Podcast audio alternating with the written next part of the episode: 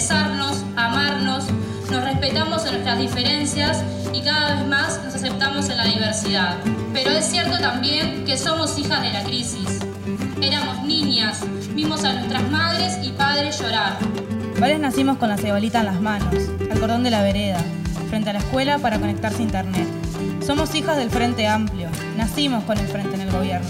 Venimos del matrimonio igualitario, del triunfo del amor, de la victoria por aceptarnos diversas y humanas. Somos hijas de un Frente Amplio que combate problemas reales con medidas concretas. Somos hijas de la agenda de derechos más grandes que ha tenido la historia de este país y no la vamos a entregar. Hijas de padres y madres que no terminaban el liceo porque las condiciones de aquel entonces no alcanzaban.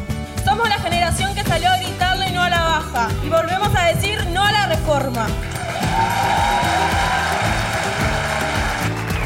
Dice nuestro eterno viejo querido, el mismo que nos enseñó también que la solidaridad no es un valor para la tribuna.